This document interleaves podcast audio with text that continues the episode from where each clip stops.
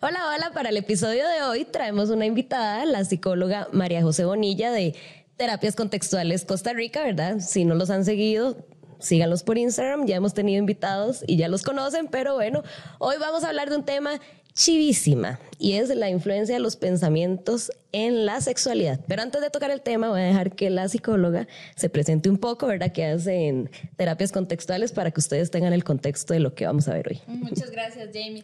Bueno, este, yo trabajo desde niños, con niños hasta adultos. Trabajamos temas de ansiedad, de límites, este, también depresión. Entonces, este, quedan totalmente invitados para que sigan la página de Instagram de Terapias Contextuales Costa Rica. Ok, y ahora sí, el tema que venimos a tocar. Los pensamientos y la sexualidad. Ya hemos hablado un poco, ¿verdad? Si vieron el episodio de Mindfulness, este, hablamos un poco de estar conectados en el presente, pero no hablamos de básicamente dónde empiezan estos pensamientos, cómo se generan estos pensamientos y es lo que vamos a tocar hoy. Entonces, empezando, ¿Qué vamos a hablar sobre las creencias y este tipo de cosas. Muchas veces tenemos pensamientos y no sabemos de dónde vienen, quién nos enseñó. Entonces es aquí donde recurrimos a las creencias y roles de género, que tal vez viene desde hace muchos años y tal vez mucha gente dice, no, pero es que ahorita en el presente casi no, no pasan estas cosas, pero sí, los tenemos muy arraigados. ¿Y de dónde vienen estas creencias? Por ejemplo, de la familia. ¿Qué te enseñaron a vos? Desde pequeña. Sí, fue, una familia con apertura para hablar sobre el tema o por el contrario, no hablaban de ello, este, trataban, lo trataban como un tabú y que todavía en muchas familias sucede. En bastantes. También desde el colegio. Entonces, pensamos, retomemos nosotros cuando estábamos en el colegio, ¿qué hablábamos sobre sexualidad? Con los adultos no hablábamos de estas cosas, entonces también era solo como con los amigos, qué es lo que está pasando, cómo fue, pero no teníamos información certera sobre qué era la sexualidad. Y así nos podemos también ir a la sociedad y los roles de género, donde ah, primero el esposo, cabeza de hogar, la mujer en la casa, claro que esto ha cambiado, ahora la mujer trabaja, pero siempre tiene instaurado qué tengo que llegar a hacer a la casa. Y normalmente el hombre disminuye esa probabilidad. Tal vez no tiene otras cosas, por así decirlo, del hogar, pero por supuesto, no vamos a generalizar. Hay muchas parejas ahorita que todo es dividido y, es una apertura en este ámbito. Sí, pero es como lo, lo, normalizado, pues, lo que se enseña y usted ve en películas y todas estas cosas que mantiene. Entonces, el, la creencia se, se, mete desde que usted está chiquitito sin darse cuenta en todos los ámbitos. Y el otro ámbito muy importante que es la religión. Lo hemos tocado, lo hemos tocado. Entonces, de todas estas creencias y estos roles se va generando nuestro sistema de pensamiento. que nos genera todas estas creencias y estos roles? Que nos dan ideas distorsionadas posiblemente de qué es la sexualidad. Por ejemplo, un cuerpo ideal cómo vemos un cuerpo ideal. En las revistas, en las publicidades, en las redes sociales, nos muestran cómo es un cuerpo ideal. Tanto hombre como mujer. ¿Ok? ¿Cómo sería un encuentro sexual ideal? Eso también lo vemos en las revistas, en las películas porno. Entonces, ¿qué pasa? Que Y un ideal que no es ideal, ¿verdad? Ni siquiera se acerca a la realidad. Y la persona cree que es así. Entonces, me voy generando yo misma pensamientos, o el hombre me, se genera pensamientos de, si no lo hago así, no lo estoy haciendo bien. No estoy dando la talla con respecto a... Ay, no, por eso, por eso la pornografía no la vean, no la vean. Ya hemos hablado del tema, pero o sea, si usted crece creyendo que eso es lo bueno, imagínese lo mal que está su creencia del sexo.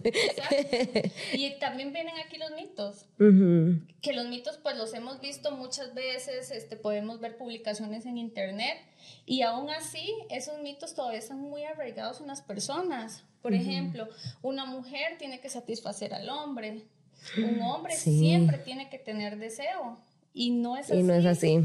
E, ese es un tema buenísimo porque se lo ha metido uno tanto, tanto en la cabeza que no va a contar intimidades, pero he, oído casos y me han pasado cosas, digamos, como que la reacción inmediata del hombre es frustrarse y la mujer, ¿qué tengo que no estoy excitando? Lo que pasa que no sé qué. Y es tan normal, o sea, si usted se pone a ver, yo le digo siempre a, los, a mis amigos, yo, madre, la primera vez para un hombre debe ser complejísima, porque uno puede disimular que no lo hagan, solo está mal educando a la gente.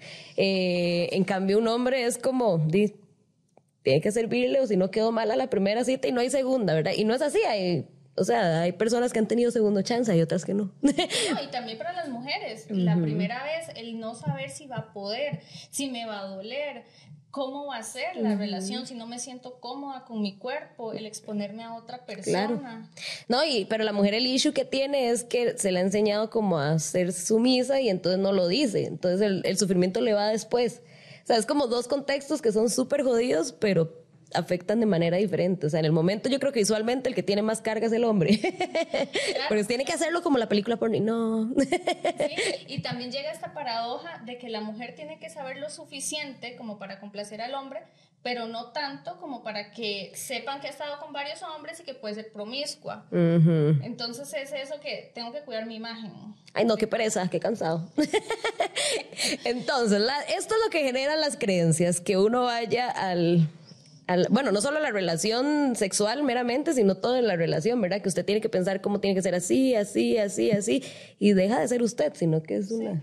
Exacto, y no solo la relación, sino la relación conmigo misma, cómo me siento yo para estar con otras personas.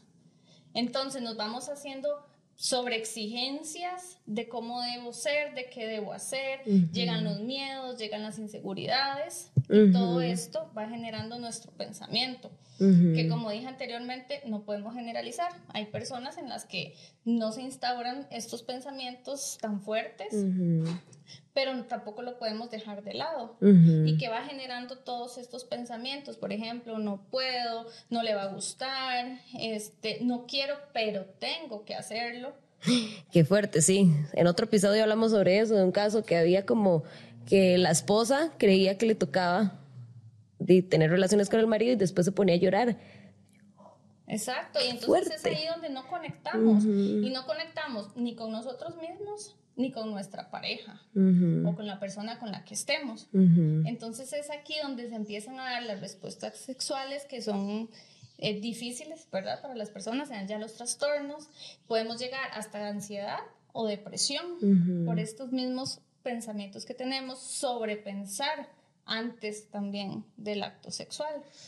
Que eso, de, no estamos en, en, la conexión con esa persona, sino que nuestra mente está en todo lo que puede pasar o no puede pasar.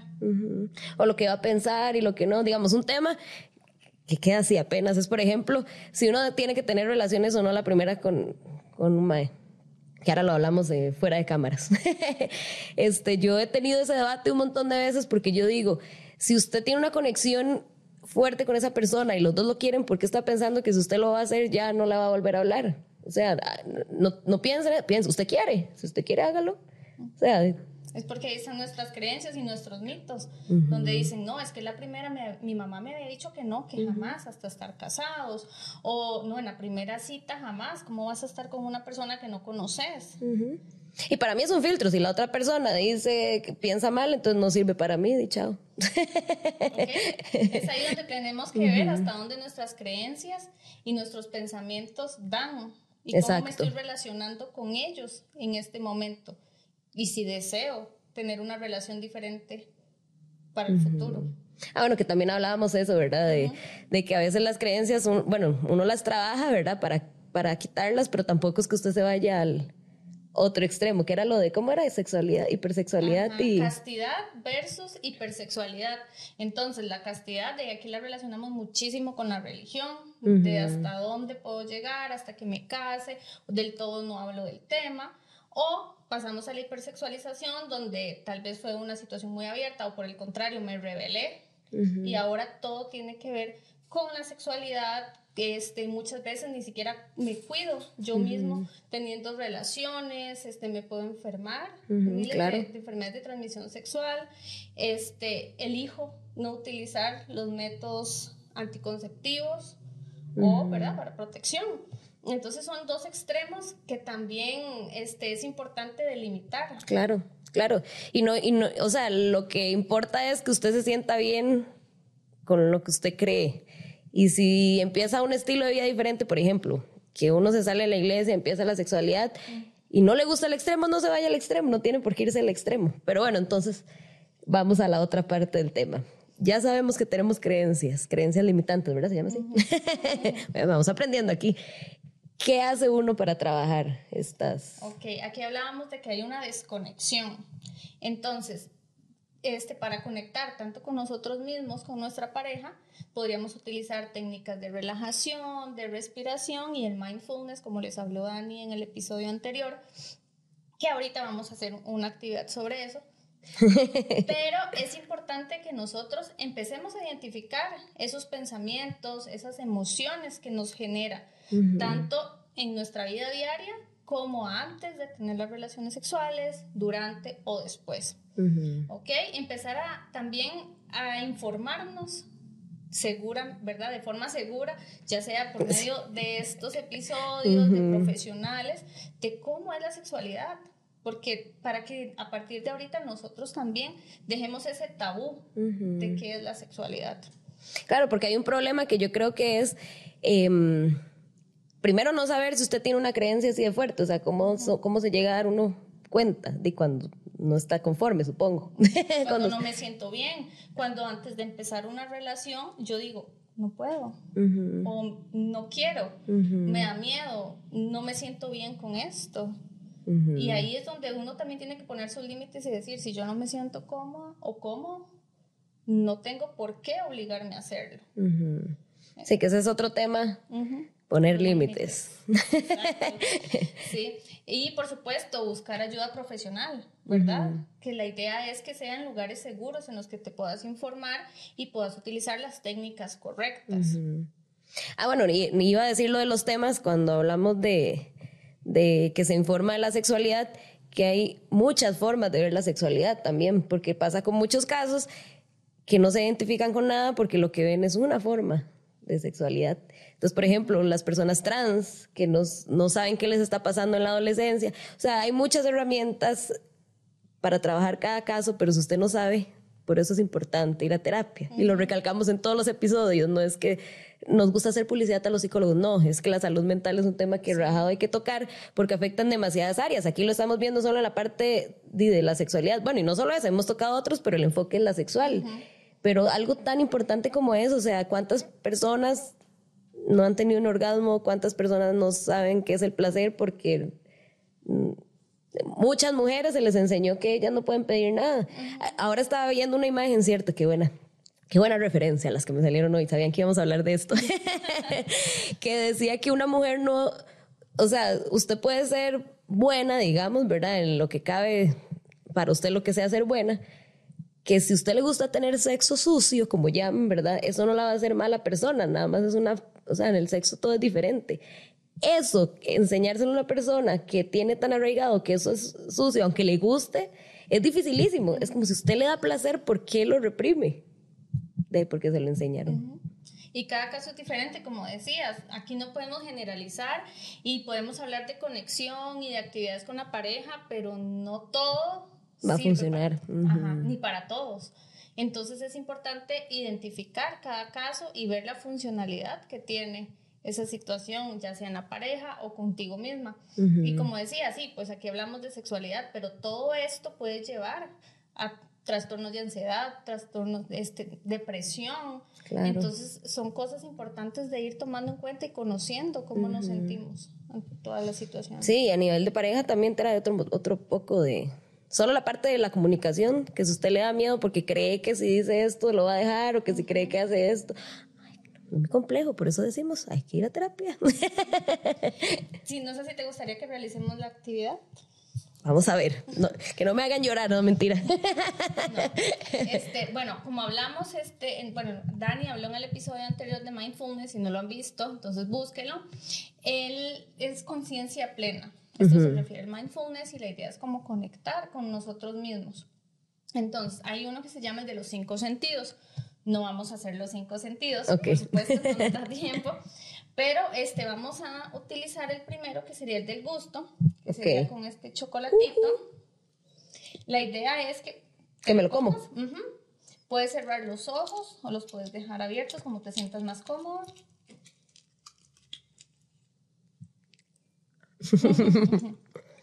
Mm. quiero que empieces a centrar tu atención en lo que te estás comiendo. Si llegan pensamientos, es normal. Trata de verlos, visualizarlos y tratar de volver la atención a lo que te estás comiendo. Verificar ahí si la textura, si la sientes suave o es áspera, si es dulce. Buenísima. ¿Cómo la sientes esa sensación en tu boca? Si te es agradable. ¿Cuántas veces se come uno un chocolate sin pensar en todo eso? Exacto. Y entonces eso es lo que buscamos generar, que haya más conexión con lo que vos estás haciendo en el momento.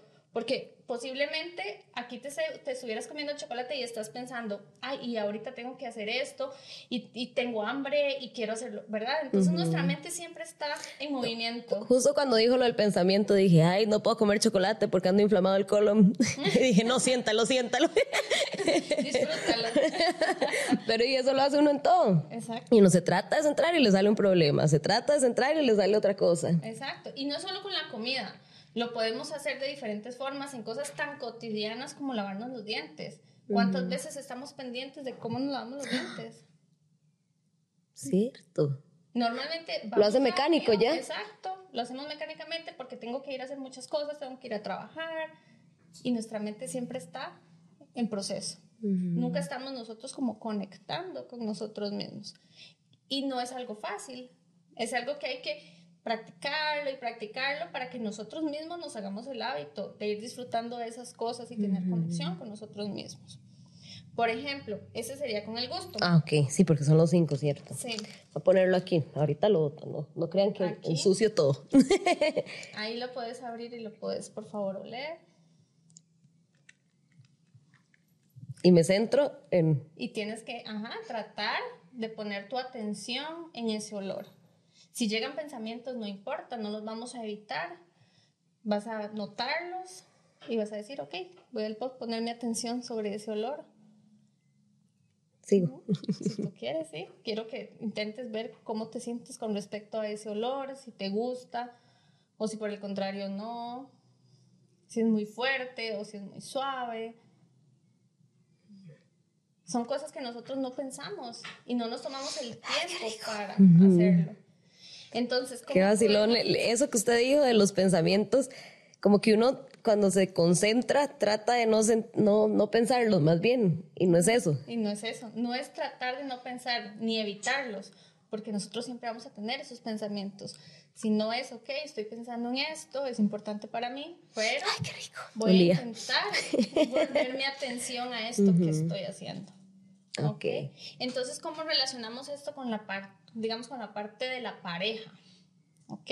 Ajá. Ah, bueno, y eran los cinco sentidos, o sea, ustedes a hacer eso con gusto, o sea, todos se, trata de poner atención plena. Exacto. Como te digo, no es que necesitas tener un aroma o necesitas comer algo, sino hacerlo con cualquier cosa. Por ejemplo, aquí nosotras estamos hablando y no, tal vez no estamos como totalmente concentradas en lo que estamos hablando, porque también tenemos pensamientos de cosas que tenemos que hacer próximamente. Pero entonces es volver a decir, ok, pero en este Ponga momento atención. Estoy, exacto, estoy aquí, estoy en el podcast, estamos hablando, está muy interesante el tema. Entonces es como nosotros mismos decirle a nuestra mente, ok, vamos a seguir concentrados en esto sin tratar de evitar nuestros pensamientos. Tan fácil como eso de cuando uno se lava los dientes o comiendo. ¿Cuántas veces usted come rapidísimo porque y sentarse a saborear? Es que se, lo juro, saboreé el chocolate. Y yo, mira, yo me como eso como en dos segundos normalmente. Esta vez lo, lo saboreé, lo babié. Y esa es la idea, esa es la idea. Entonces, en pareja, nosotros tendríamos que tratar de tener esa conexión también, porque muchas veces estamos en un acto sexual y nuestra mente está en otro lugar no estamos concentrados en lo que estamos haciendo en ese momento, en disfrutar a nuestra pareja, cómo me estoy sintiendo con respecto a esto. Entonces, un ejemplo, obviamente ambos tienen que estar de acuerdo para hacerlo. Podemos tapar los ojos a, una, a nuestra pareja y empezar a dar caricias suaves, que la otra persona vaya sintiendo y la persona que está dando las caricias también ver cómo se siente al dar esa caricia, al dar un beso, qué sensaciones me está generando esto.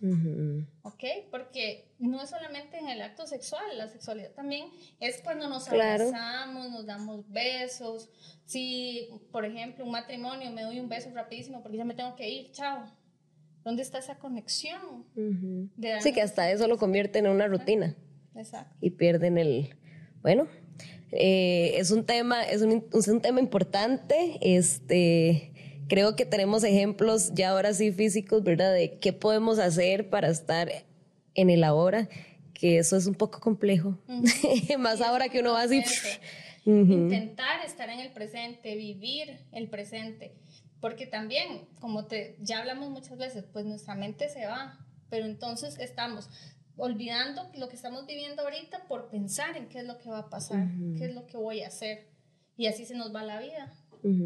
Como resumen, porque creo que lo que hemos hablado es muy importante, este, de mi parte ahora estamos hablando de, de experiencias. Em, no, no se limiten, o sea, si ustedes quieren probar algo, y creen que van a ser malas personas por hacerlo, no. si busquen guías en lo que sea que tienen, si tienen dudas, digamos, como hablamos ahora, las personas trans, hay personas trans que los pueden ayudar, la gente homosexual que no ha salido, ¿verdad? Libremente. Pueden buscar guías, este, la gente que quiere, probar relaciones no monógamas, este, también hay personas que los puedan guiar en esas cosas. Eh, porque tal vez hay un miedo ahí de que si usted lo hace solo y que lo juzguen y bla, bla, todos somos seres sociales, necesitamos a gente para entender las cosas bien. Em, no hay nada malo y nada bueno como se nos ha enseñado, o sea, usted haga lo que lo haga feliz. Todo con consentimiento y felicidad. No sé si quiere aportar algo al resumen. Bueno, no, todo lo que dijo Jamie, todas las personas tenemos pensamientos y todos tenemos emociones y estos pensamientos y emociones nos pueden generar un bienestar o por el contrario no. Entonces que busquemos ayuda si sentimos que la necesitamos y vayan a terapia. bueno, no, muchísimas gracias.